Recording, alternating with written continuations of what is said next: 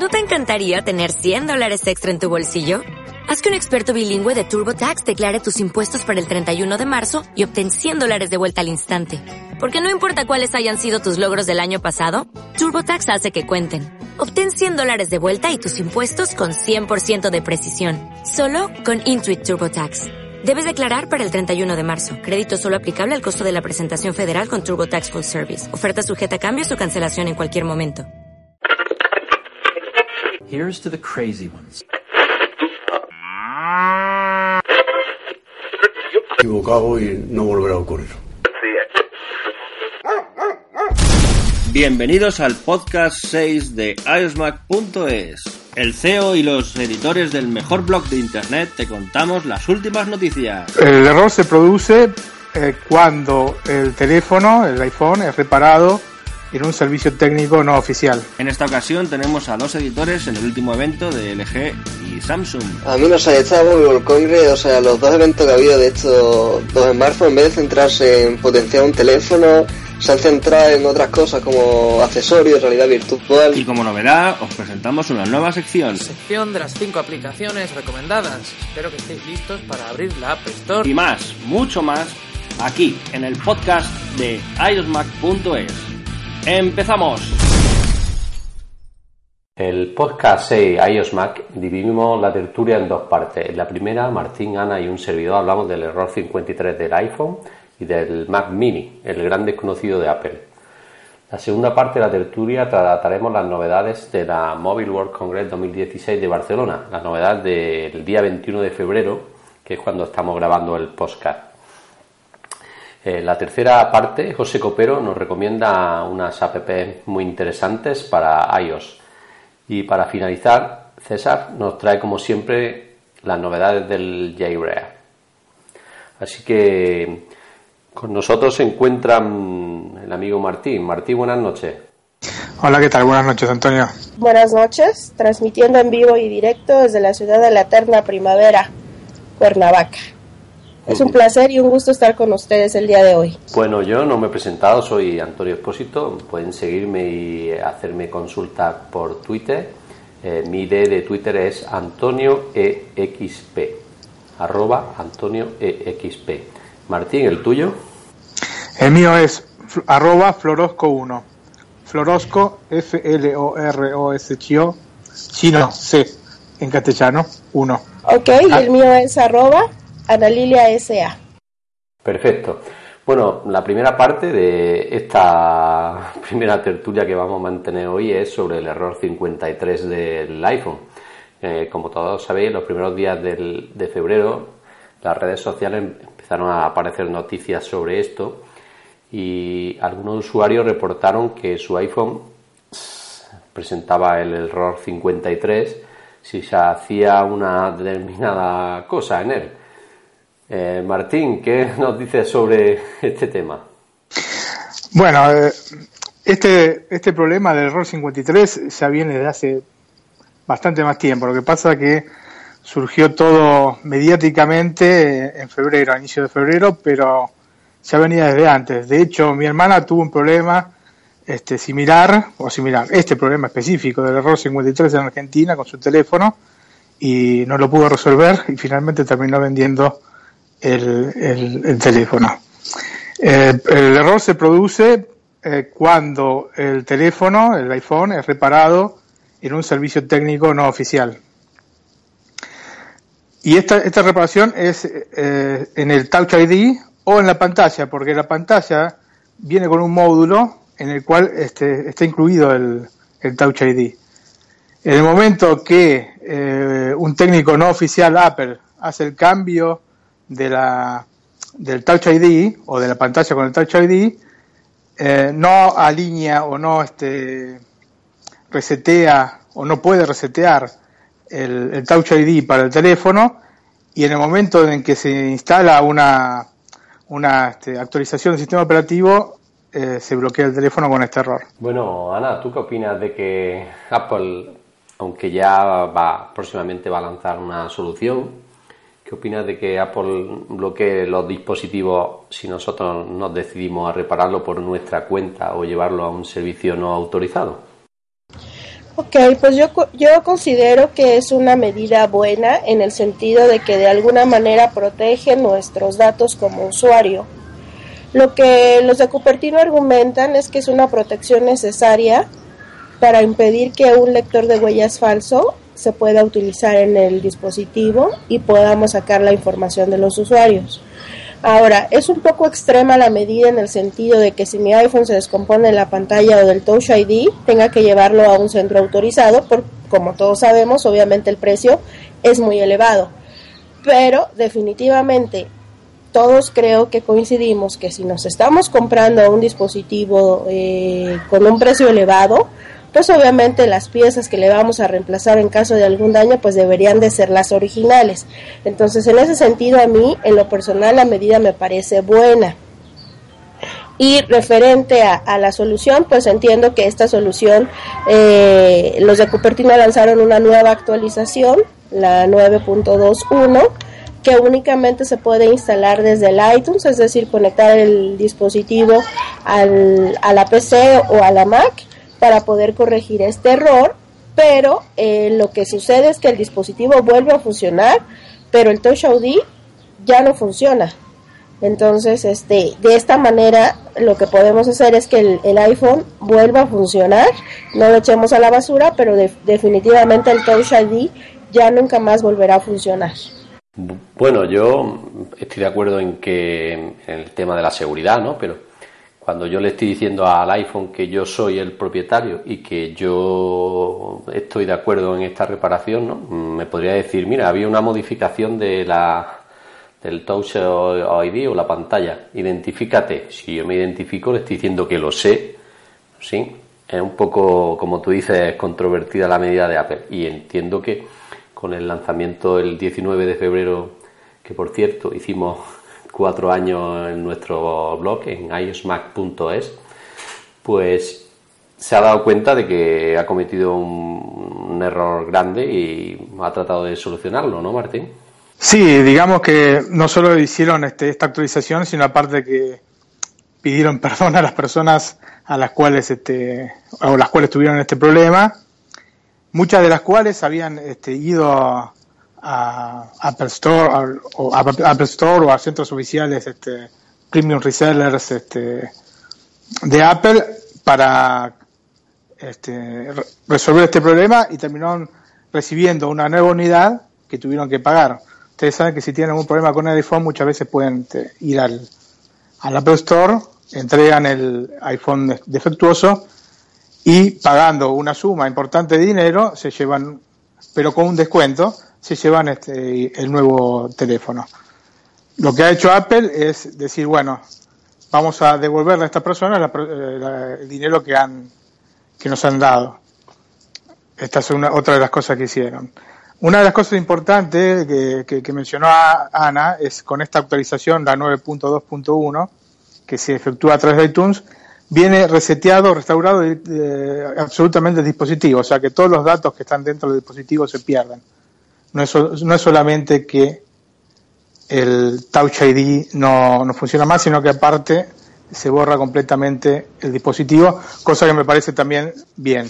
Estoy también en la línea de Ana con respecto a la seguridad del dispositivo, pero estas cosas tenían que haber informado antes de, que uno pudiera ir a, un, servicio alternativo, porque aparte estamos hablando de gente para la cual el, porque ha saltado específicamente en los, iPhone 6. ¿Por qué? Porque han pasado dos años, o casi dos años, no sé si dos años, pero en Estados Unidos sí, porque la, eh, garantía en Estados Unidos es, de solo un año. No sé si en México, Ana, es también de solo un año.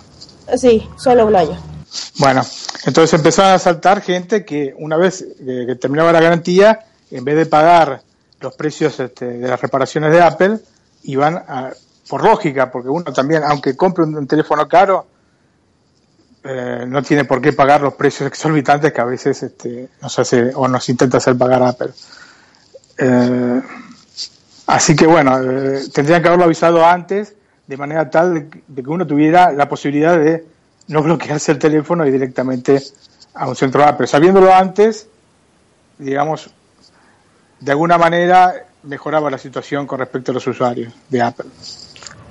Claro, si ellos hubieran avisado oportunamente, pues nosotros estaríamos en la idea de que, bueno, se me descompuso y lo puedo llevar a cualquier parte a reparar, me puede pasar esto, o le invierto un poco más y lo llevo a una tienda de Apple, ¿no? Definitivamente, eso sí debieron de hacer los de Cupertino, y ahora pues nos están cambiando las cosas argumentando que puede que este esto estas pruebas o este error era por este una prueba de fábrica y que realmente no este, pretendía afectar a los consumidores, pero pues también el error pues ya pasó y obviamente cuántos usuarios no se vieron afectados con esto. Sí, evidentemente, pues como he dicho antes, uno de los problemas es eso, que, que te encuentras con un, con un iPhone que, que has pagado mucho dinero por él. Mm, la reparación en un Apple Store, un distribuidor, es muy cara y si decidimos que no podemos parar y se lo llevamos a otro, a otro sitio,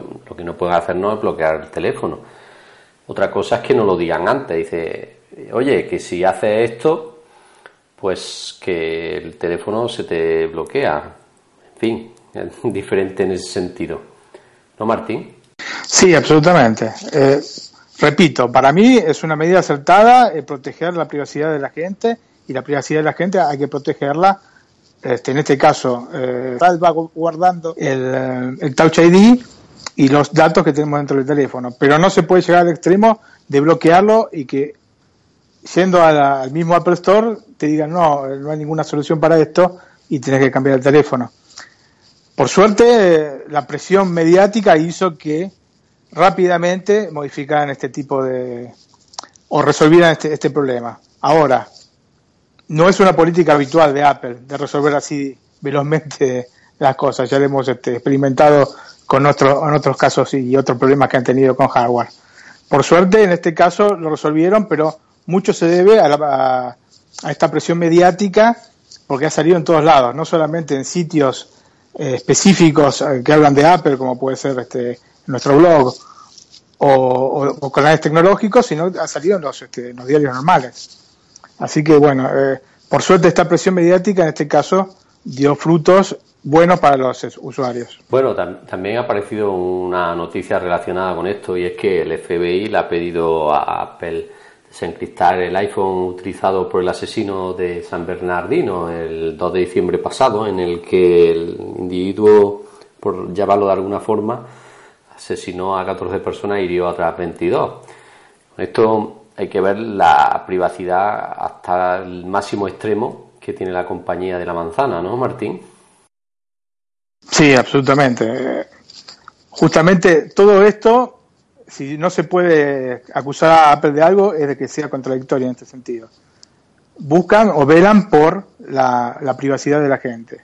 Y es uno de los puntos de fuerza seguramente de la compañía. Ana, ¿vos qué pensás de esto?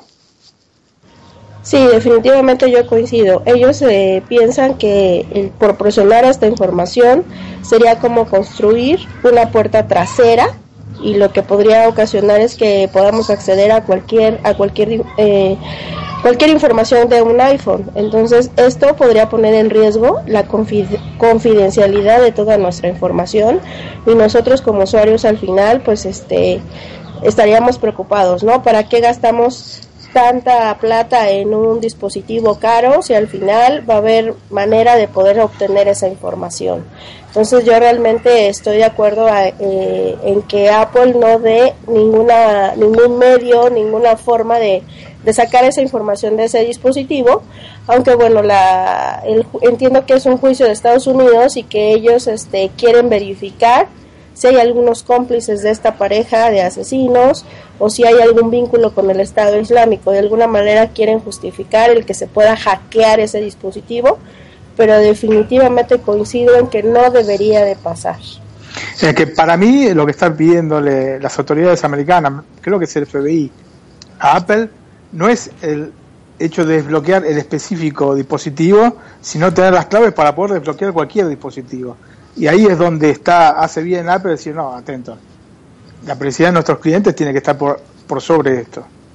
En un país como Estados Unidos, estas cosas este, se respetan a rajatabla, así que me parece perfecto. Sí, es, cierto eso. Bueno, para finalizar, Entonces creo que estamos todos de acuerdo con lo del error 53, que está bien, digámoslo de esta forma, el fin, pero no la forma en que lo ha hecho Apple, ¿no? Si hubiera dicho, oye, que si hacéis esto, pasa esto. Hubiera sido mejor, ¿no, Martín? Sí, sí, sí, eh, efectivamente. Tendrían que haberlo avisado. Ana. Sí, definitivamente. Bajo aviso, pues todos estaríamos en el canal de, de lo que pudiéramos, la decisión que pudiéramos tomar, ¿no? Eso es. Bueno, pues pasamos a la segunda parte, de, que es el Mac Mini. Como digo, un pequeño desconocido de la compañía de la manzana. El primer modelo creo que se presentó allá por el año 2005 con un procesador G4 y en dos versiones, 1,25 y 1,4 GHz y con un disco que ahora nos parecen irrisorios de 40 y 80 GB.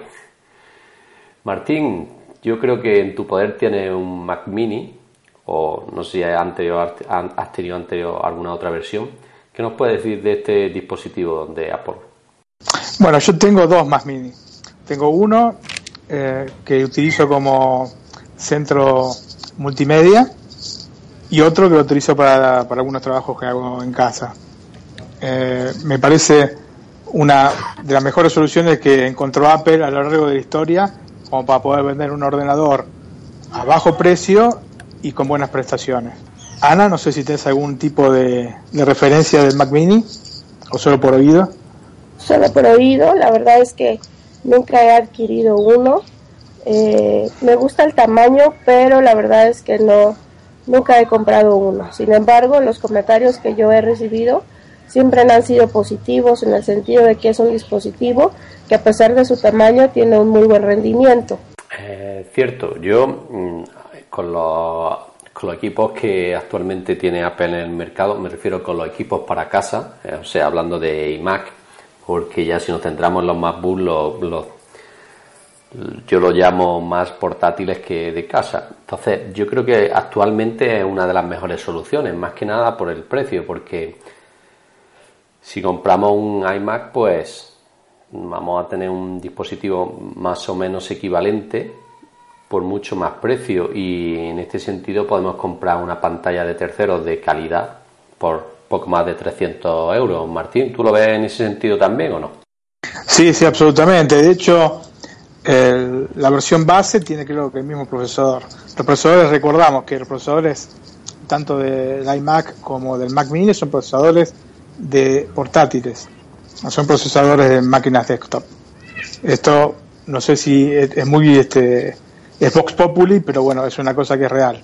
Eh, los, eh, aunque sean potentes, son siempre procesadores de, de, de, de notebook. O sea generalmente encontramos paralelismos entre los distintos eh, ordenadores, exceptuando el Mac Pro de Apple, en, eh, en lo que respecta al, al, procesador. Y esto se debe a que justamente hacen eh, ordenadores pequeños, en lo que se basa mucho en la estética del producto y necesitan para, para poder utilizar este, este tipo de materiales y este tipo de, de, diseño, necesitan utilizar procesadores este, pequeños, más chicos, y en este caso, y también con este tarjetas gráficas incorporadas, y en este caso los ideales son los de la notebook. Entonces, este, eh, para el Mac Mini han utilizado esto, que es este, en la versión base es la misma, el mismo procesador que, que el del eh, iMac de 21 pulgadas. Ahora, yo quisiera poner sobre la mesa, ¿ustedes por qué creen que los de Cupertino no dan tanta publicidad a estos dispositivos? ¿Por qué son tan desconocidos? Bueno, yo creo que más que nada porque les, les representa un ingreso menor. Han, han, tardado, ellos creo que dentro de las perspectivas de ellos cometieron un error que fue el Mac Mini de 2012, que es muy potente y es muy bueno. Es el mejor Mac Mini que han hecho hasta el momento. Tenía procesadores de cuatro núcleos, uh -huh. o tenía tanto procesador este, Intel i5 o i7, y los i7 eran de cuatro núcleos, se podía agregar un disco rígido externo, eh, perdón, externo, un disco rígido interno, un SSD, un segundo disco rígido dentro del, del Mac Mini, y además se podía cambiar la memoria eh, muy fácilmente, sacando la tapa de la parte inferior de- del ordenador, se extraía la memoria que, tenía incorporada, que son 4 GB, que, eran 4 GB, y se cambiaba simplemente la, la memoria. Y el SSD tenía la posibilidad de incorporarlo y agregarlo al disco eh, original que venía, que era de 5400 revoluciones por minuto. Est- Estamos diciendo siempre que no fueran potenciados con eh, los discos Fusion Drive de, de Apple. En esta versión del 2012 se agregaron los puertos USB, Martín, 3.0. Los 3.0, sí, porque aparte habían pasado algunos años desde la anterior actualización del, del, del Mac Mini, que había sido en el 2011. Se habían pasado, no, no tanto, ¿eh? un año, un año solamente. Un año. Pero eh, en el, eh, en este tiempo eh, agregaron estos puertos USB de 3.0. 3.0 y Igualmente siempre se. Siempre se mantuvieron con este disco rígido que ya hablamos muchas veces eh, de baja calidad de 5400 revoluciones y la verdad que el ordenador anda mucho mejor con un SSD dentro. Sí, yo una cosa que no me gusta, por ejemplo, del nuevo Mac Mini del, del 2014 es que la memoria RAM esté soldada a la placa. Pues Eso es un problema ya que no nos permite a posteriori, a posteriori, después de comprar el Mac Mini, actualizar la RAM. Hombre, sí podremos cambiar el disco que trae por un SSD. No sé si es tan fácil como en el modelo anterior o más complicado, pero bueno, si teniendo USB 3.0, con un simple adaptador 3.0 le podemos poner un SSD y tener una velocidad decente y el Mac Mini funcionará bien, pero sí que es un pequeño problema el que la memoria esté soldada. Yo, si a, día de hoy tuviera que comprarme un Mac Mini, yo me iría por un i7 del 2012 antes que comprar uno del 2014, porque realmente lo único que tiene mejor es el soporte 4K, ¿no, Martín? Sí, la, la, la plaqueta de video incorporada dentro del procesador, dentro de la plaqueta madre, eh, es ligeramente superior, es una HD 5000, Graphics 5000 de Intel, respecto a la 4000 de la versión de 2012, y esta 5000 permite una discreta utilización de, contenidos 4K. No estamos hablando de lo mismo que si fuera una iMac de 27 pulgadas. En este caso hablamos de eh, 4K hasta 30 frames por segundo en 3840 por 2160, si no me equivoco. Y en, eh, en la siguiente, en el siguiente step, que ahora no, no- recuerdo exactamente la cantidad de píxeles, pero es el, verdadero 4K, eh, llega hasta 24 frames por segundo. O sea, el refresh de la pantalla es de 24 eh, veces al segundo. Lógicamente, en ordenadores con más este, con una tarjeta de video más este más potente se llega a los 60 frames, que sería el ideal para este tipo de cosas, porque uno no se da cuenta, pero el refresh influye en, el, este, en que se canse o menos uno de estar mirando el monitor. Si uno está mucho tiempo mirando el monitor, con ese con ese refresh eh, seguramente se va a cansar más que si tiene un refresh de 60 eh, frames por segundo o 60 Hz. También debe de influir los frames por segundo en el- eh, si lo decidimos para ver juegos y esto, ¿no? Porque 30 30 frames por segundo sí, que creo que es muy justo, ¿no?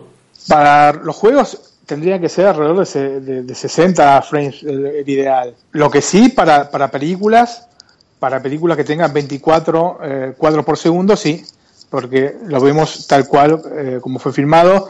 Y no sé si alguna vez han tenido la oportunidad de ver una película filmada, un Blu-ray en 24 frames por segundo en una televisión o en un monitor que no tenga capacidad de poder reproducir esa cantidad de frames, bien, salta un poco la, la imagen.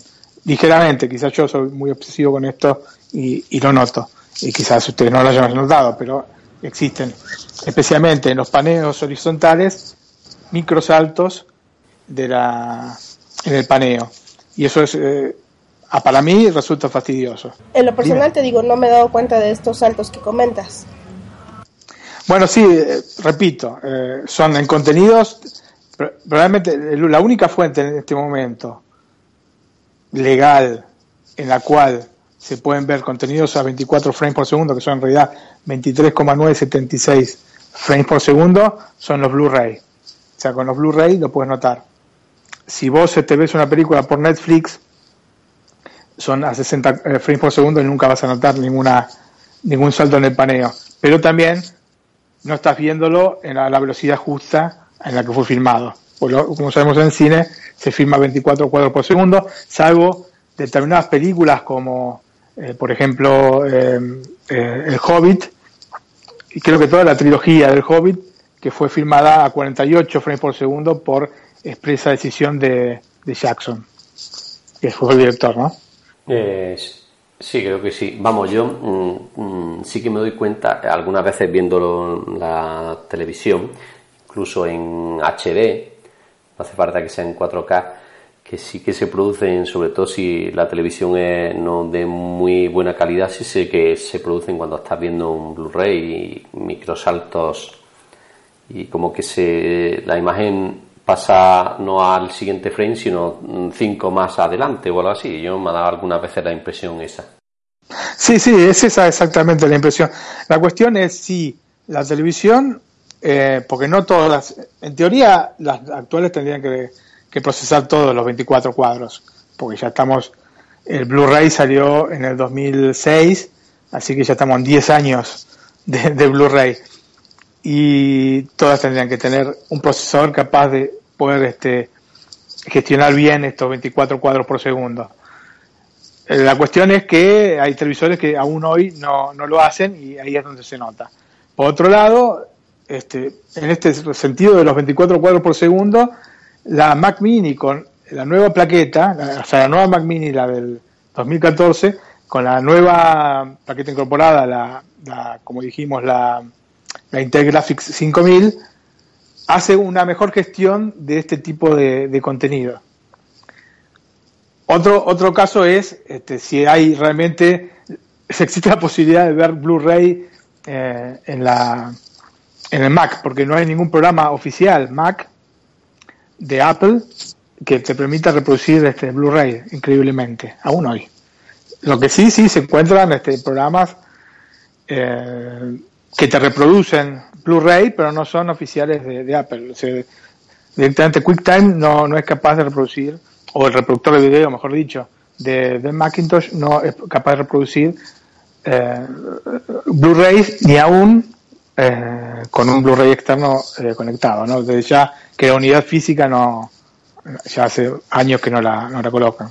Bueno, yo creo que estamos, ya hemos dado una, una una buena índice. Y ahora para esto vamos a entre, entre los tres yo creo que vamos a elegir el Mac Mini ideal.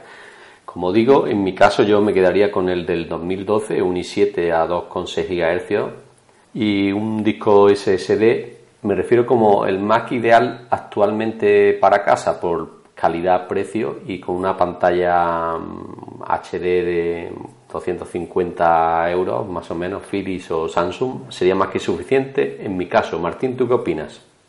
Sí, mira, yo comparando el, los dos Mac Mini que tengo, que uno es el de 2012, que no era la versión base, sino la versión de i7 de 2,3, no de 2,6 GHz. creo que la de 2,6 GHz era la versión eh, server, pero teniendo la de 2,3 GHz, que es un i7 de 4 núcleos, y comparándola con la versión base que tengo del Mac Mini, haciendo la salvedad del disco rígido, que yo al, del 2012 le agregué el SSD y este que tengo acá como centro multimedia lo he dejado solamente con el disco de 5400 revoluciones porque no me sirve la velocidad para, para este tipo de cosas. Igualmente, la velocidad del procesador es este, notablemente superior para, todo tipo de procesos. Entonces yo me quedaría siempre con un Mac Mini de 2012, al menos por el momento, al cual le agregaría porque las versiones base seguramente no traían el SSD, sino este disco rígido que estoy diciendo, y eh, conectándolo lógicamente o a un, monitor externo o a una televisión o a lo que se te parezca.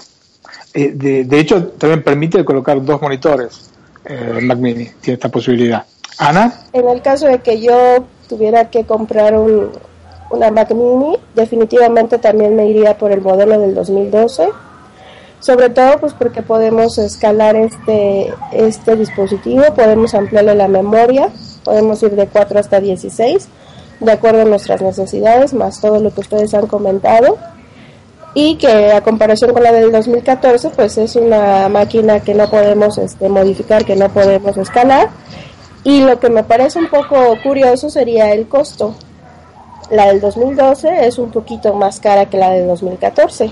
Entonces, definitivamente, yo me iría por la del 2012. Sí, eh, bastaría agregar solamente, y para concluir, por, por, menos por mi parte, que la versión de 2014 es buena para quien lo quiere utilizar como un centro multimedia, como lo estoy utilizando yo, y va perfecto. El precio, como bien dijo Ana, es inferior al de la versión base que, había en el 2012. Bueno, ahora ya no se produce más.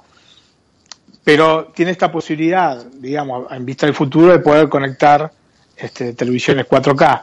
Entonces, si uno lo va a utilizar para este preciso eh, tema, que es el, de la reproducción de contenido multimedia, es perfecto. Si uno quiere trabajar con el, con el ordenador, es mejor eh, una versión que se, a la cual se le pueda expandir la memoria, especialmente si trabajamos con mucho multitasking, o sea, con varios programas abiertos a la vez, seguramente una versión con más núcleos y más memoria nos va a ayudar a hacer más veloz la máquina. Perfecto, ha quedado claro. Eh, quiero recordar que esta sección que hoy hemos hecho del Mac Mini, en el próximo podcast será, hablaremos del iMac, en el siguiente del MacBook Air, el siguiente el MacBook Pro y para finalizar esta sección que hemos dividido en cinco, hablaremos del Mac Pro. Así que nada, os doy las gracias a los dos. quiero recordar a nuestros seguidores que la cuenta oficial del canal, la cuenta oficial del canal de Twitter, de Twitter es iosmaces, iosmaces, arroba iosmace. Así que podéis seguirnos también en ella, donde estaréis informados puntualmente de todas las noticias que publiquemos en el blog, como los vídeos de la cuenta de YouTube. Y nada, eh, Martín. Sí, pedir a la gente también que dé sus este, reviews en iTunes sobre el, sobre el podcast, porque nos ayuda a posicionarnos mejor en el ranking de, de iTunes del podcast, que ya tenemos este, tenemos generalmente un buen ranking, pero les pedimos por favor si pueden este, ayudarnos en este sentido y colaborar en este sentido para poder este, hacer crecer más aún este podcast. Ana. Sí, sobre todo chicos, déjenos sus comentarios. Para nosotros son muy valiosos saber qué les gusta, qué no les gusta, qué temas quieren que tratemos en el podcast. Entonces, por favor, sus comentarios son básicos e importantes. Bueno, nos queda despedir a Ana porque Martín y un servidor vamos a seguir ahora hablando de la Mobile World Congress de 2016 de Barcelona, que nos que hablaremos de los eventos de LG y de Samsung, que como todos sabéis tenemos allí dos reporteros del blog, dos editores, Luciano y, y, se me ha ido y Gerard. Y Gerard. Eso es, Luciano y Gerard, allí en permanente trabajo. Pues nada, Los responsables estrella, ¿eh? Por cierto. Eh. No dejen de seguirlos, por favor.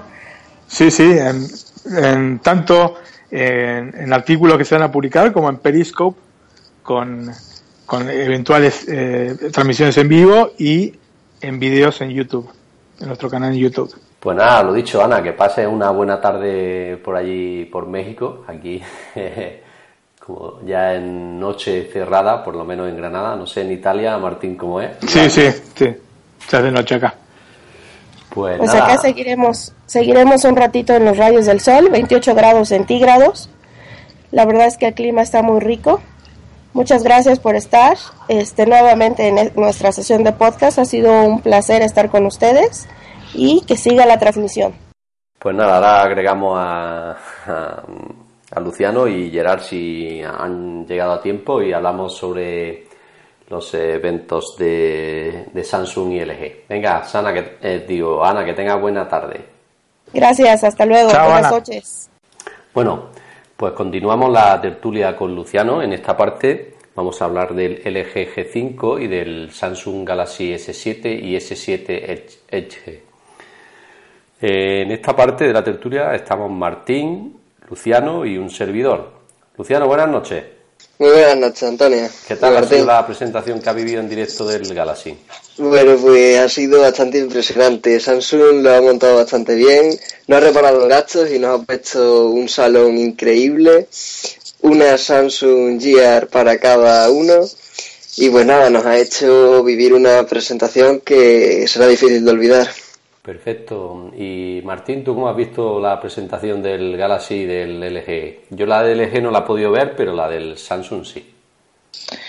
Eh, bueno, tanto la del Samsung como la del Galaxy, especialmente la del Samsung, a mí me, dejó un poco de, sabor amargo. Se veía que era una, una presentación muy bien hecha, como siempre hacen por otro lado, pero el dispositivo no, no terminó de convencerme.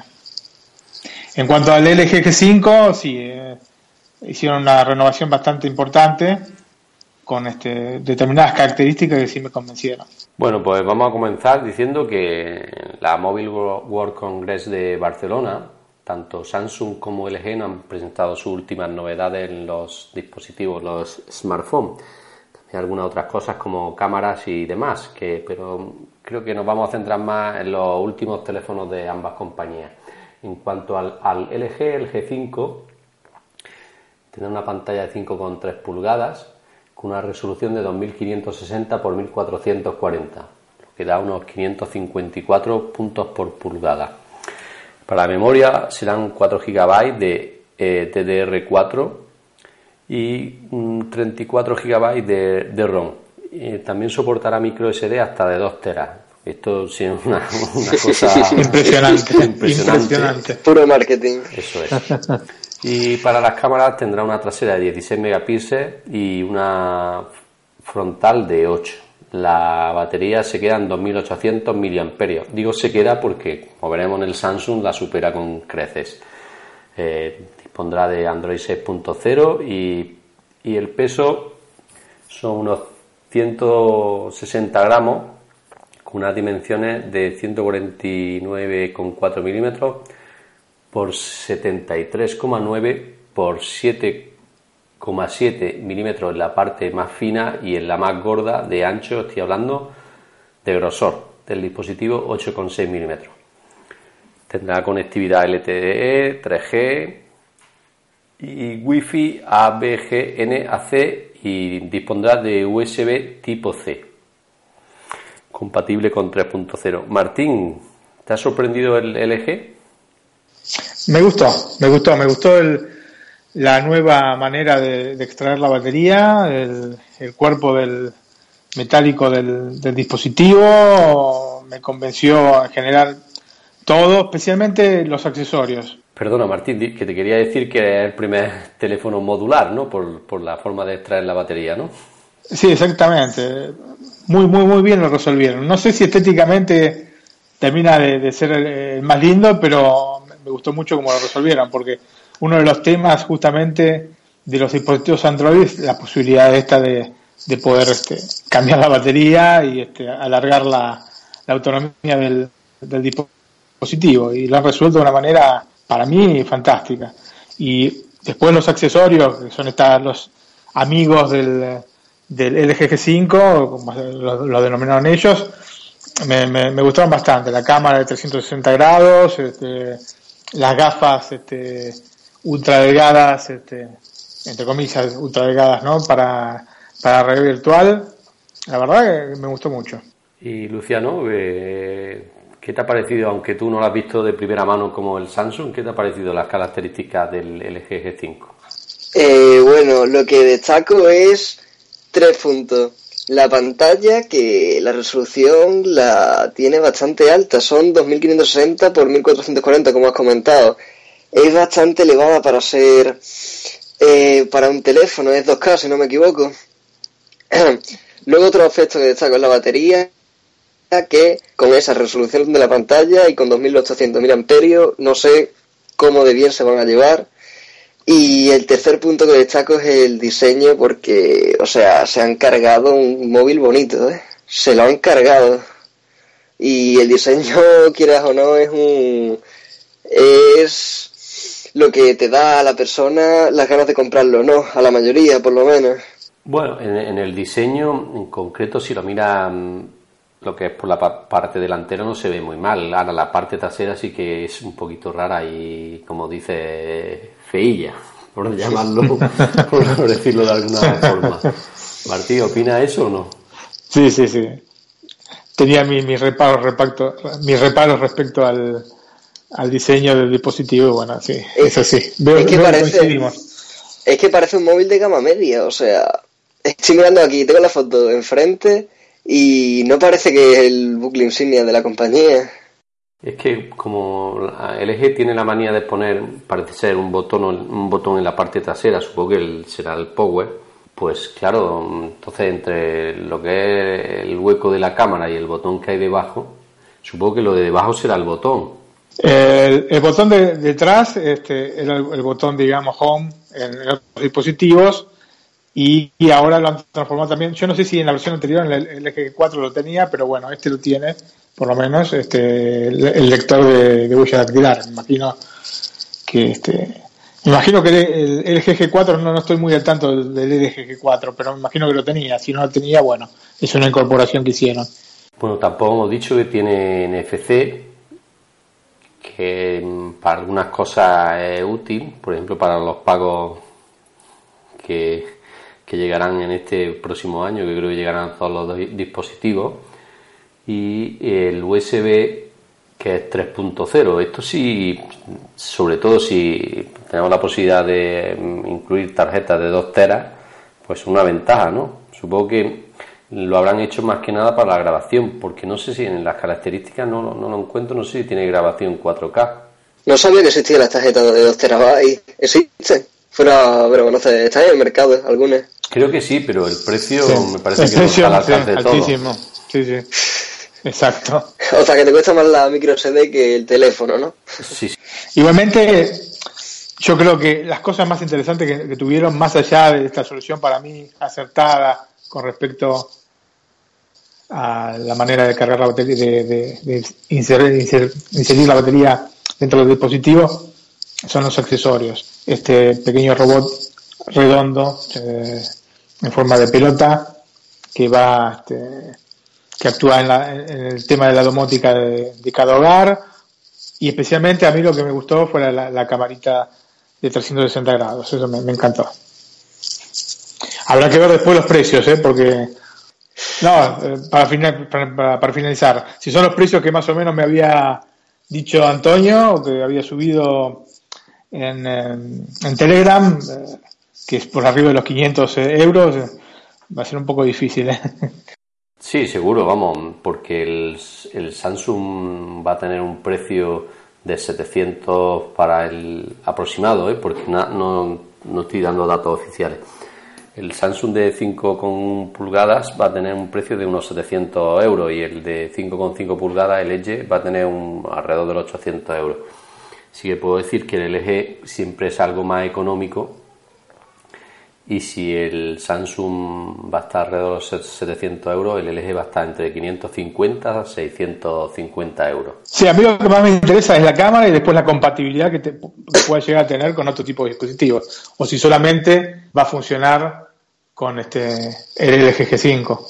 Eso es lo interesante, a ver si, si se puede de alguna manera este, conectar con el, con el iPhone o no. Lo mismo con el Gear 360 de, de Samsung. O sea, eso es interesante, especialmente para nosotros que poseemos este, dispositivos Apple. Es un- una característica importante, sí, hombre. Yo creo que el tema esta de las novedades creo que estará un poquito mm, en exclusividad para ellos, por lo menos en estos primeros meses. A mí no sé, esta Mobile World Congress, o sea, los dos eventos que ha habido de estos dos smartphones, en vez de centrarse en potenciar un teléfono, se han centrado en otras cosas como accesorios, realidad virtual. Parece que están intentando destacar por otro lado. Sí, de hecho, eh, muchas de las cosas que se vieron en LG, en, la presentación de LG con el LG, LG G5, después se vieron más tarde, eh, unas horas más tarde, con, el, con la presentación de Samsung. La realidad virtual, la cámara de 360 grados, este, bueno, son cosas que evidentemente van a impulsar las empresas, este, especialmente las ligadas con el sistema Android, este año. Bueno, aquí estaba buscando información del precio y la de 500 gigabytes, la de 512 gigabytes está alrededor de los 300, 500 dólares, pues la, de un tera.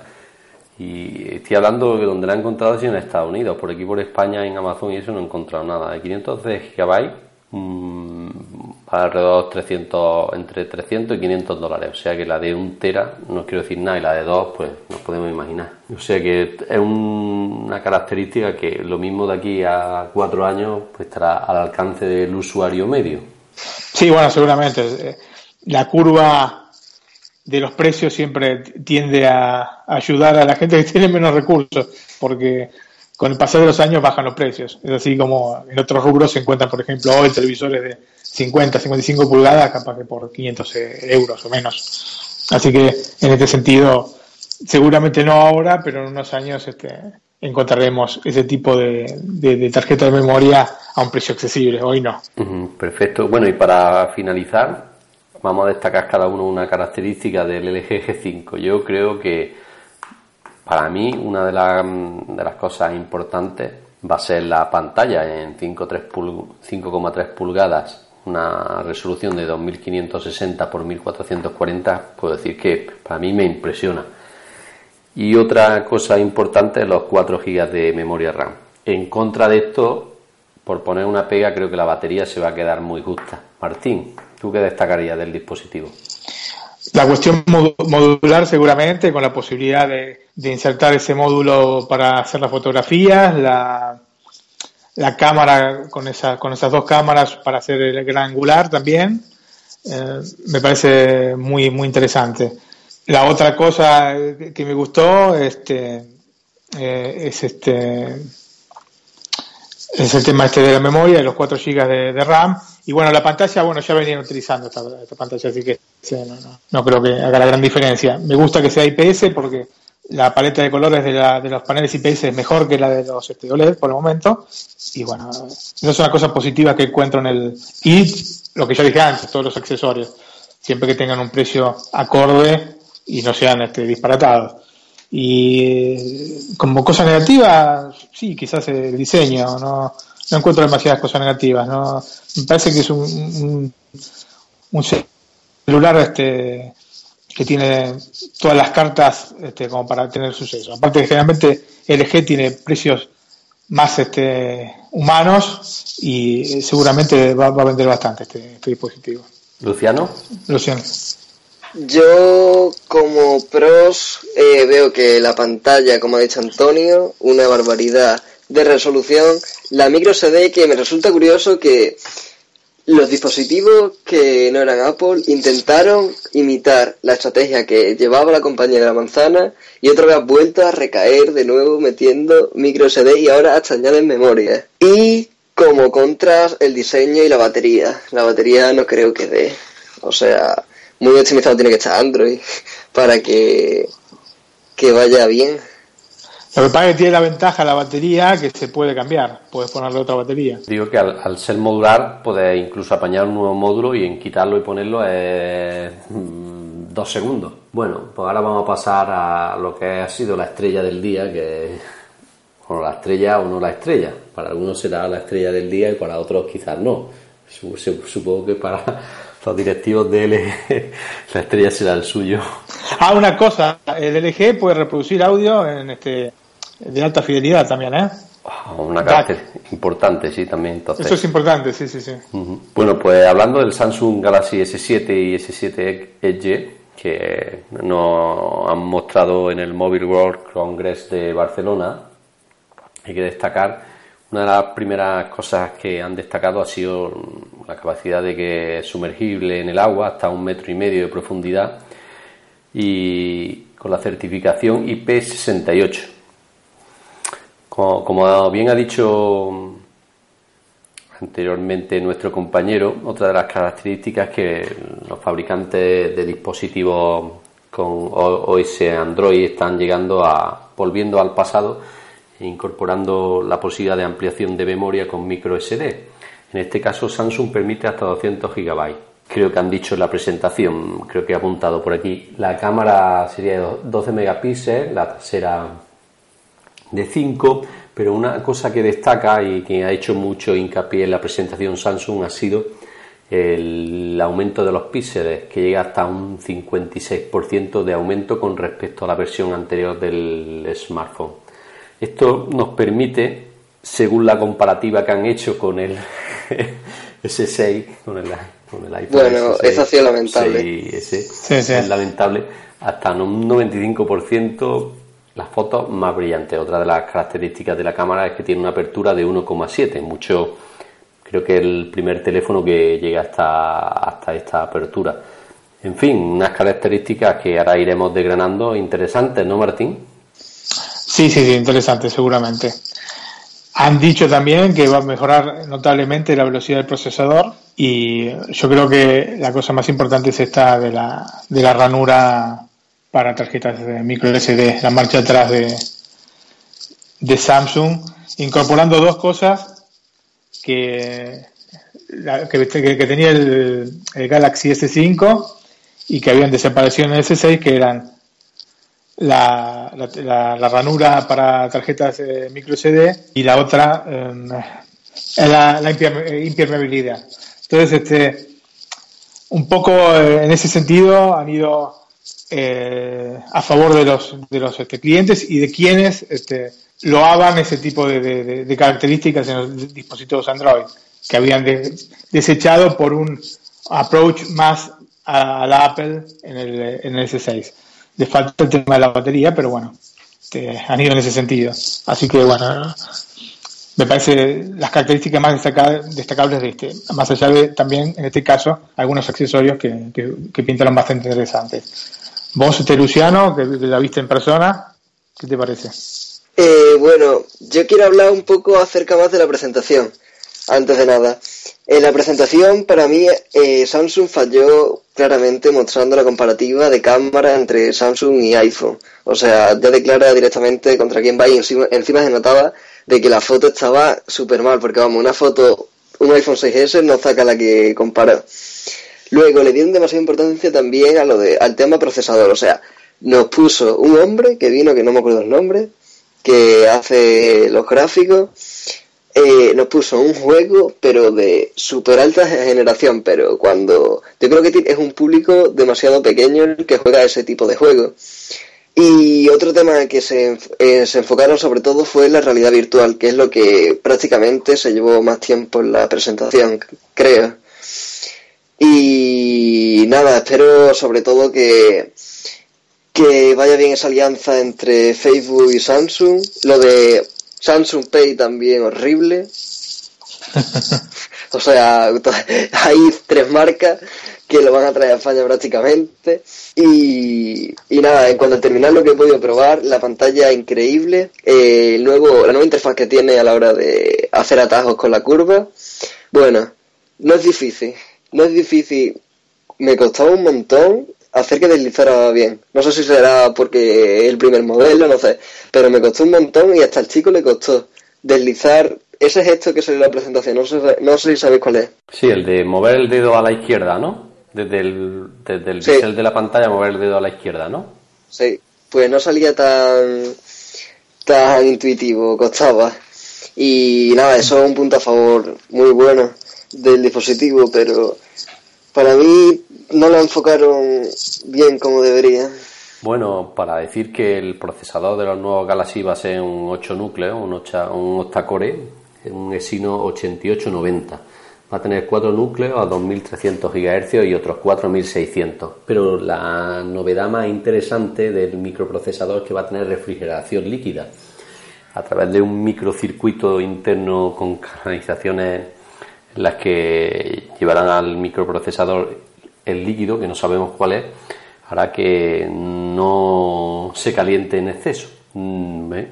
Pienso que esto es una novedad importante. Supongo, no sé si es el primer smartphone que tiene refrigeración líquida. Martín, ¿tú conoces otro? No, no. Lo que yo sé de, que me gustaría agregar sobre el procesador es eh, esta cuestión de que van a separar según el mercado el tipo de procesador que van a utilizar. por lo que seguramente el procesador con ese tipo de refrigeración va a ser el producido por Samsung, el Exynos, y el que va a llegar al mercado europeo va a ser otro, que va a ser el mismo procesador que utiliza el, LG G5. Así que este es un poco eso. no, no, no, no me gustó, realmente. Prefiero que haya una salida con un procesador que sea global, que sea igual para todos, y no que hagan este tipo de diferencias que no me, no me agradan y que ya, imagínense, en el caso de, Apple, que con el iPhone 6S, que sacaron con dos tipos de procesador, aunque era el mismo procesador, el A9, pero con dos marcas distintas que lo fabricaban y hubo problemas, imagínense, con dos procesadores de dos este, empresas distintas que lo fabrican. Bueno, no te preocupes, porque no te preocupes en eso, que Samsung ya se ocupa de que no se hable de eso. Hablando no, seguramente. en fin, que en, el, la versión anterior ya pasaba eso, había dos tipos de procesadores y no había ninguna polémica. En, en el iPhone sí que la ha habido. Luego se ha desmentido que al final funcionan igual y que son el mismo dispositivo y que no hay las diferencias que la gente en un principio pensaba. Pero bueno, con Apple siempre se crea polémica, con Samsung no tanta. ¿No, Luciano? Estoy completamente de acuerdo. Que si se dobla, que si el gate no sé qué, siempre que sale un dispositivo Apple, al final como el de la antena también, bueno, aunque el de la, antena, era verdad. El de la antena, pero era verdad, ¿eh? que yo tenía el iPhone 4 y me acuerdo que lo hacía. Bueno, sí, sí, era verdad, era verdad, es cierto. Eh, nos queda destacar mm, lo de Samsung Pay, que lo único bueno que tiene es que va a llegar a España en la primera tirada, vamos. Por lo menos en esto hay que felicitar a Samsung, no como Apple, pero bueno. Bueno, pero lo que pasa es que Apple igualmente, eh, lo que se refiere al iPhone, sale una semana después, no es que no es como para hacer tanto, tanto problema, ¿eh? Quizás con el, con el Apple Watch sí tarda un par de meses, pero con respecto al, al mismo al teléfono, al iPhone, eh, siempre ha salido una, dos semanas después, ¿no? Aquí no nos vamos a sacar la vestidura por esto. Aunque parece ser que los, los primeros que van a incorporar esto, el Google Pay y el Apple Pay en España va a ser la, la operadora Vodafone, por lo menos la que más avanzada tiene el tema. Eh, no sé si Luciano nos quiere comentar algo más que lo ha vivido en primera mano de los accesorios del Galaxy, que lo he visto por ahí en Periscope. Y sí que había una carcasa muy novedosa, ¿no? Con un, con... Bueno, eh, para gustos colores, pero a ver, las carcasas eran horribles. La carcasa es que, mira, el diseño de Samsung Galaxy es bastante bonito pero las carcasas que les han hecho y, y la de las teclas, ¿habéis visto la de las teclas que emula los BlackBerry? Sí, se queda un poquito extraña y fea, sí, sí, es cierto. Y luego, si os fijaste en el Perico, había unas de diseño que los hacía otras marcas, o sea, no es de Samsung, salía al lado las marcas. Y cada diseño, que madre mía, mejor, si os compráis alguien un Samsung Galaxy, no llevéis funda, o llevéis una discretita, la de piel típica. Había un tema interesante con respecto a las preventas del dispositivo y es que el que hace, yo no sé, espero que sea global, eh, que haga una, una reserva del dispositivo va a recibir además del dispositivo un eh, Samsung Gear VR. Sí. Así que eso es muy, muy, muy interesante. A mí me dieron uno, lo que le faltó de darme el móvil, pero bueno. ah, ¿te lo pudiste quedar? El, Sí, lo tengo, ah, lo tengo aquí. Perfecto. Habría que ver qué tipo de compatibilidad puede haber con, el iPhone entonces. Bueno, en, las características internas también hay que destacar que el S7 tiene 4 GB de RAM y también lleva Android 6.0 como es normal y la batería que no lo he dicho será de 3.000 mAh para el S7 y 3.600 para el S7 Edge. Este sentido sí que es un aumento importante, ¿no? Sí, sí, justamente. Es una de las cosas más importantes. Justa, una de las cosas que más se criticaba del, del S6 justamente era la autonomía. Así que con esto, especialmente con el S7 Edge, eh, van a un poco zanjar este problema. Otra de las cosas es el que estará a la venta, eh, me parece que a, a, partir del 11 de marzo, y que el precio de, salud, de salida, parece que algunas webs lo están confirmando, y será 719 euros y 819.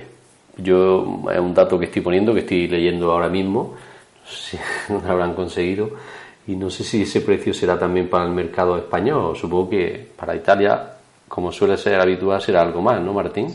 Eh, sí, sí, unos 30 euros más, sí, porque hay una ley que recarga eh, los dispositivos que tienen la capacidad de reproducir eh, video o registrar video o audio. Y en este caso los dispositivos móviles entran todos.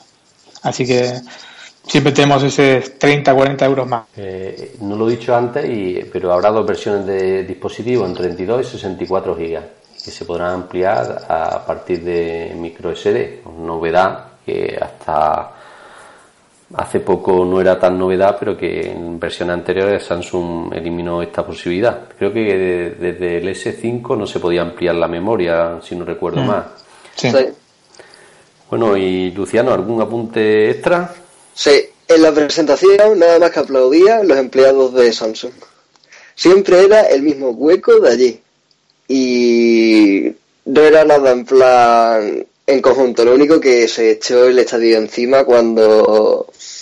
Bueno, el estadio, la sala, cuando salió Zuckerberg. O sea, eso se volvió una locura. Sí, es un tema para ver por qué motivo es tan popular este hombre. Bueno, en, los primeros años de, de, Facebook tuvo muchas polémicas porque con los gemelos estos de Estados Unidos que según ellos, eso es que según ellos le robó la idea de, de lo que es la plataforma y de hecho incluso que al final llegó a un acuerdo con ellos, no sé si fueron 30 30 mil millones lo que le dio o algo así por el estilo para que, que retirara la demanda. En fin, que el CEO de Facebook también ha tenido sus blancos y sus negros. No, pero al final, si ellos hubieran hecho Facebook, lo hubieran creado ellos a lo mejor les pilló un poquito los cimientos, pero al final el que lo llevó a cabo fue él. Y esos gemelos no creo que lo hubieran hecho como él. No, en el, en el documental que yo he visto habla de eso, de que ellos iban a crear lo que es una, una red social para conectar a los alumnos de Harvard. De Harvard. Sí, que él pensó más allá. Sí, la, idea, la idea era de ellos. Y aparentemente le solicitaron a él de generar el, el soft para poder correr este tipo, esta idea y bueno, después se la robó. Pero el, tema no es, igualmente el tema no, no es que haya robado o menos, es que hizo eso nada más. Después las otras cosas que ha hecho Facebook es comprar empresas. Y morir. Comprar un WhatsApp, eh, comprar Instagram. Entonces, este, no sé, primero que es una red social que me parece terrible. Y después eh, endiosar a un, a un, hombre por este, a este tipo por, por esto que hizo, no, no, no sé, no, no llego a, comprenderlo. Entiendo que es una persona con mucho carisma. Bueno, él, se ha hecho muy popular desde que empezó a hacer donaciones a colegios públicos de Estados Unidos y la última reciente cuando, cuando, salí, cuando nació su hijo fue que donó toda su fortuna, me parece a una...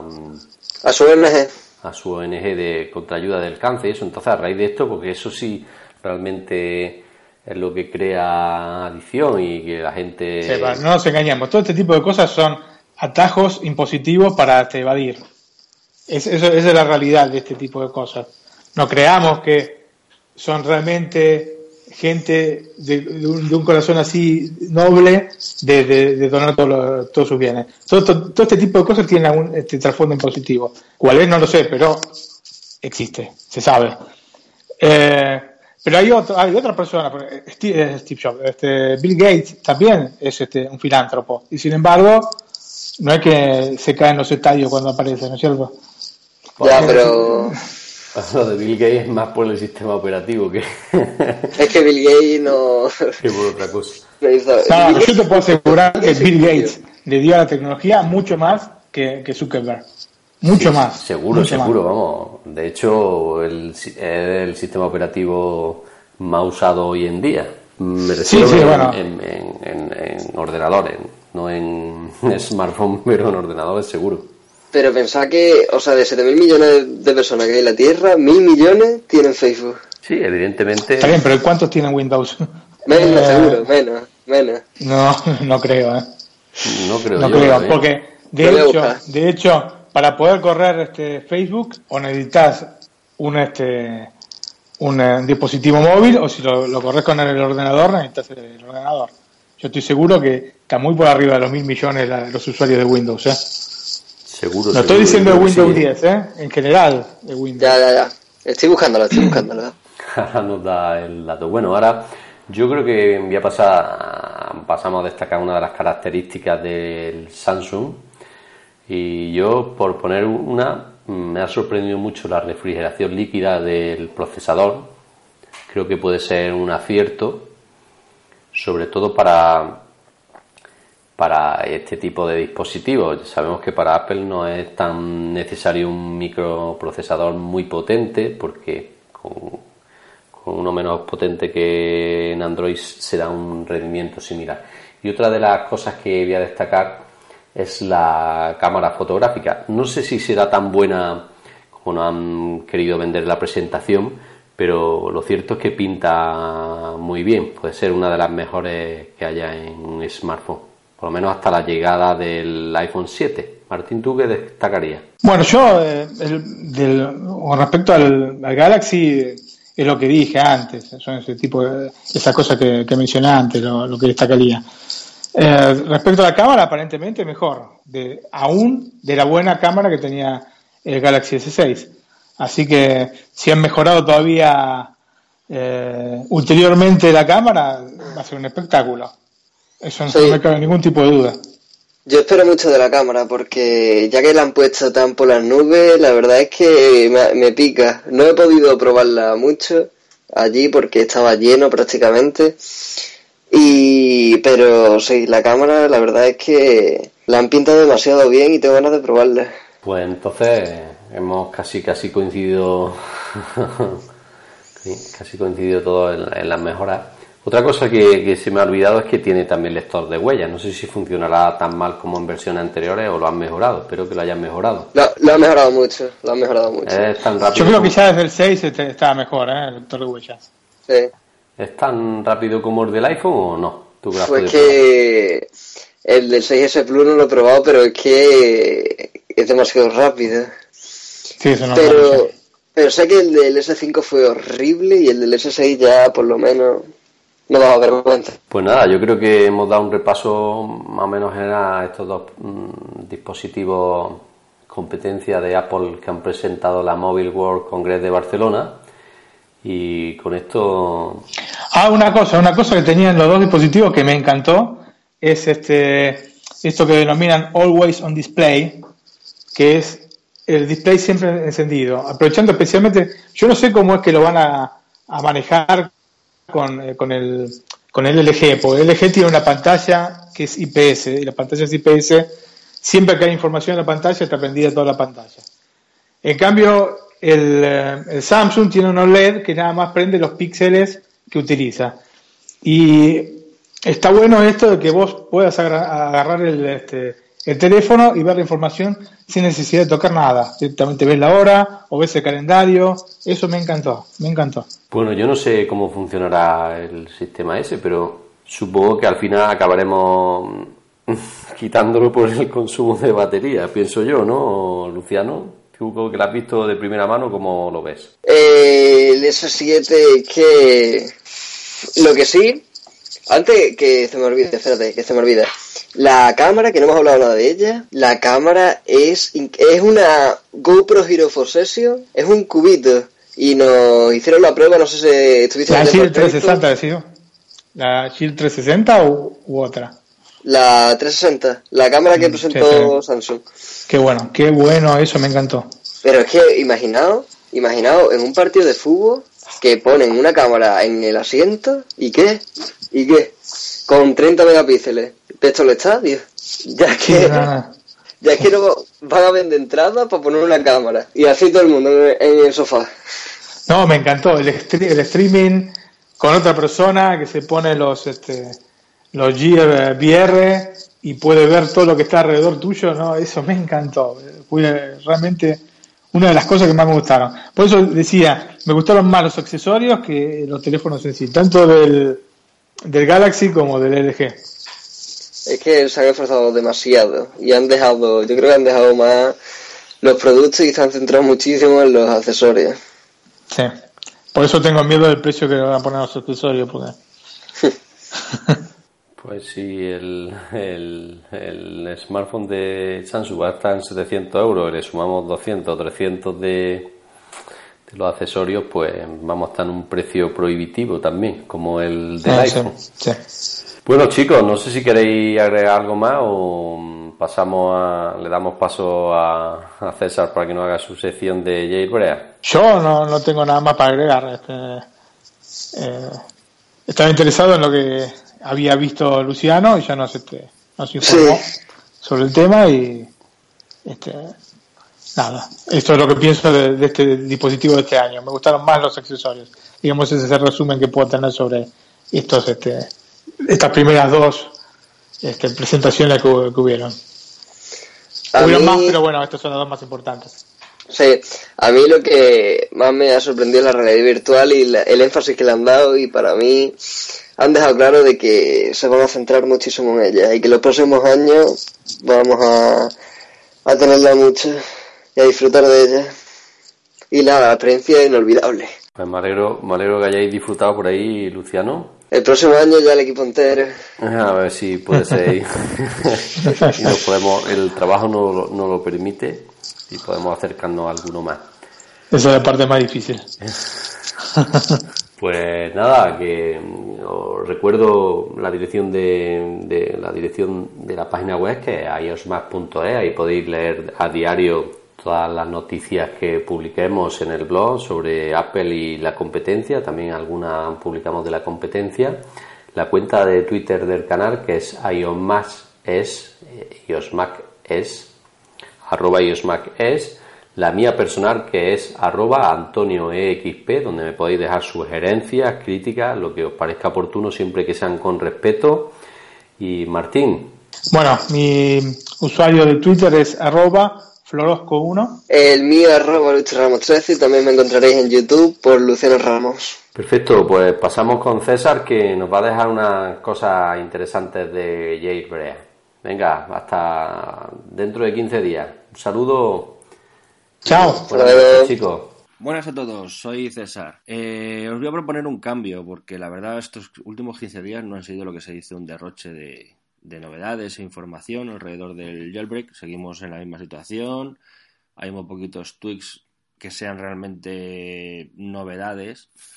Así que os propongo un cambio. Eh, vamos a presentar a, a nuestro compañero José Copero para que os muestre algunas aplicaciones que seguramente os parecerán, os parecerán muy útiles. Adelante, José, todo tuyo. Así es, bienvenidos a la sección de las 5 aplicaciones recomendadas. Espero que estéis listos para abrir la App Store y descargar sin control. Soy José Copero, en Twitter pueden encontrarme como arroba José Copero, es decir, con K, todo junto, José Copero. Y bueno, me voy a encargar yo, personalmente, aquí estoy, de la sección, de esta sección del, del podcast de radio de iOS Mac, en la que vamos a, pues como bien dice el título, a recomendar aplicaciones. Es un honor para mí estar aquí. Me lo he currado un poco, he seleccionado ahí cinco aplicaciones o cinco... Bueno, ahora ahora lo van a ver porque la primera aplicación no es una sola aplicación. He preparado tres. Es la suite de iWork, oficial de Apple, para iPhone, para iPad, para iPod Touch incluso, y para OS X, eh, el Capitán y sistema operativo a- anteriores también. iWork es, para los que no lo sepan, lo que viene siendo Office de Microsoft, Office, Office, como se diga. Y bueno, es Page, Number y Keynote. La aplicación para escribir, la aplicación para hacer tablas, facturas, etcétera, y la aplicación para presentaciones. Estas aplicaciones, quizá a nivel profesional, eh, Apple no quiere ponerlas al nivel de, o no quiere, o como no puede, tampoco está intentando hacerlo al nivel de las de Office, de Microsoft, pero para nuestro día a día, y bueno, yo como escritor he utilizado Page y he maquetado mis propios libros en, en esa aplicación y se ha quedado bastante bien. O sea, si sabes usarla, quizá no tenga tantas funciones como puede tener Word, pero está bastante bien y tiene de todo. Yo no he encontrado ninguna carencia. Aunque sí que es verdad que siempre se puede mejorar, ¿no? Y Apple está poco a poco actualizándolas. Estas tres aplicaciones son gratuitas en principio, pero si tienen dispositivos antiguos, no son gratuitas, porque no sé si fue a partir de 2012 o 2013 empezaron a ser gratuitas en Mac. Empezaron a ser gratuitas también en iPhone y en iPad. Los dispositivos nuevos sí tienen las aplicaciones gratuitas, los anteriores no. De todas maneras es muy fácil, valdrían 9 euros o 9 euros con 99 creo, en, para ordenador, sí, para, para el sistema de escritorio y también para los móviles, pero de todas maneras son gratuitas a día de hoy porque los dispositivos nuevos vienen con ellas. Y si vuestro dispositivo, sobre todo en iPad y iPhone, es muy antiguo, lo suficiente como para no tener estas aplicaciones, no os recomiendo utilizarlas porque puede que vayan un poco lentas. Como segunda recomendación de hoy, ahora sí una aplicación, una sola, tengo PayPal. PayPal, PayPal de toda la vida, que es la aplicación, como ya muchos saben, para hacer pagos o micropagos, no solo para comprar, sino también si quieres enviar dinero a un amigo o a un familiar que todo el mundo, mucha gente utiliza por Internet. Es como la competencia de lo que sería o lo que será en un futuro, porque aún no ha llegado a España, Apple Pay, eh, Google Pay, eh, Samsung Pay y todas estas aplicaciones. PayPal es muy cómoda, tú te registras, pones tus datos, metes tu tarjeta de crédito y es una forma bastante segura de tener tu dinero en Internet. De todas formas, no, yo no me fío, porque soy un poco desconfiado, no me fío al 100% de estas cosas, pero sí que con la nueva actualización que mejoraron la interfaz de la aplicación y la mejoraron bastante, he decidido descargármela y empezar a utilizarla y me gusta bastante. Como tercera recomendación tenemos, bueno, muchos sabéis, quizá tengáis un iPad Air 2 o un iPad Air 1, o sea, el iPad Air. Yo me compré el iPad Air 2 porque, bueno, me gustaba lo de la multipantalla, me gustaba lo de los vídeos flotantes. yo tenía un iPad anterior, de los de las primeras generaciones, me gustaba Swift View, me gustaban todas estas cosas y la potencia que tenía para poder trabajar con él. Pero me molestó un poco que en YouTube, por ejemplo, en YouTube yo no podía poner vídeos en segundo plano, no podía apagar la pantalla y que siguiera el vídeo sonando, no podía poner un vídeo flotante. A mí todo eso me molestó bastante porque me había gastado un dinero en un iPad que no podía hacer eso, por culpa de que la aplicación de YouTube oficial a día de hoy no permite esas funciones, lo cual a mí me parece, bueno, totalmente mal por parte de la aplicación y por parte de Google, que podía haberlo hecho perfectamente, pero no ha querido. Pero tenemos, no os preocupéis porque tenemos alguna alternativa. Es el caso de Tubex, una aplicación que permite pues todo eso, poner vídeos en segundo plano, dejarlo sonando mientras tú estás en otra aplicación, ponerlo en ventana flotante y también unas cuantas funciones de reproducción, como por ejemplo eh, poner un contador, una cuenta atrás, para que cuando se acabe la cuenta atrás, por ejemplo, lo pones 40 minutos, o 20 minutos, o 5, y se para automáticamente el vídeo. Por ejemplo, si quieren irse a dormir y ponerse un vídeo con música relajante o algo de fondo. Y toda la multipantalla y todo eso. O sea, está bastante bien la aplicación. Es Tubex y su contenido pues son los mismos vídeos que tiene YouTube. Es como un reproductor alternativo de YouTube. Como cuarta aplicación tenemos Color Barn. Bueno, no he dicho que Tubex es gratuita totalmente. Color Barn, la que estoy presentando ahora, no, esta no es gratuita.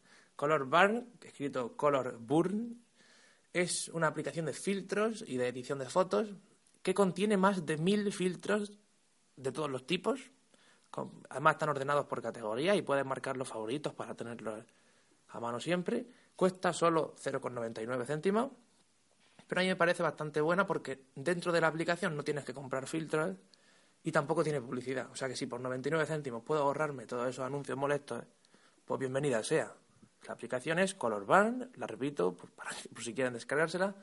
Y bueno, hace un tiempo estuvo gratuita durante una semana en la aplicación, en la App Store, que diga. Así que pues si pueden aprovechar alguna de estas ofertas que la dan gratuita y si no por 0,99 también la tienen.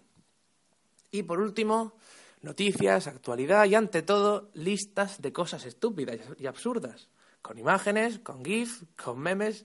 La aplicación se llama BuzzFeed, escrita Buzz con dos Z, Fed, y es, una, es un medio de comunicación, por así decirlo, bastante divertido, con el que echar pequeños ratos leyendo cosas interesantes y graciosas. A mí me gusta bastante, es gratuita y su interfaz es bastante intuitiva y cómoda, tanto para iPad como para iPhone. Incluso tiene su versión web, por lo que también para OS X el Capitán, aunque no tenga aplicación.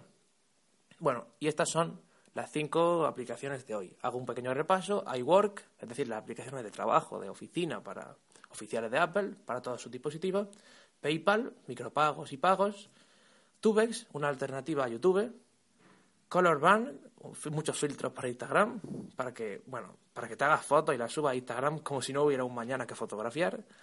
Y por último, BuzzFeed, la aplicación de listas de cosas estúpidas y bueno, aprendes cosas, también es verdad que no es solo estúpido, pero sobre todo es muy graciosa. Yo la me he hecho unas risas con la gente de vez en cuando gracias a esa aplicación. Y bueno, como digo, estas son las cinco aplicaciones de hoy. Espero que os hayan gustado, que os hayan sido útiles. Y bueno, quiero decir algo. Si por lo que sea tenéis alguna aplicación poco conocida que habéis probado y os gusta, o queréis recomendar alguna para que la trate y la comente aquí en el programa, pueden decírmelo a mí mismo en persona por Twitter, en, como ya he dicho, arroba José Copero, me escriben un tweet y me dicen, oye, arroba José Copero, te recomendamos esta aplicación para que la pruebes, Yo luego intentaré recomendarla aquí, bueno, traerla aquí al podcast de iosmac.es para recomendarla y hablar de ella. Yo estaré encantado de recibir vuestros comentarios o cualquier cosa. ¿Que tenéis alguna petición en plan de, ay, me gustaría poder escanear imágenes con buena calidad y fácilmente en mi iPhone? Recomiéndame aplicaciones. Intentaré traerlo aquí al programa, ¿no? Así que intentaré traerlo para que, pues, no tengáis alguna recomendación que otra. También os puedo responder por el mismo Twitter si queréis. Bueno, nos escuchamos en la próxima semana. Yo ya me despido por hoy. Así que un saludo a todos y nos escuchamos. Adiós. Here's to the crazy ones. Equivocado y no volverá a ocurrir. ¿Te preocupas por tu familia? Entonces, ¿por qué darles solo huevos ordinarios cuando pueden disfrutar de lo mejor? Eggland's Best, los únicos huevos con ese delicioso sabor fresco de granja, además de la mejor nutrición, como 6 veces más vitamina D, 10 veces más vitamina E y 25% menos de grasa saturada que los huevos regulares, además de muchos otros nutrientes importantes. Así que, dales los mejores huevos. Eggland's Best, mejor sabor, mejor nutrición, mejores huevos.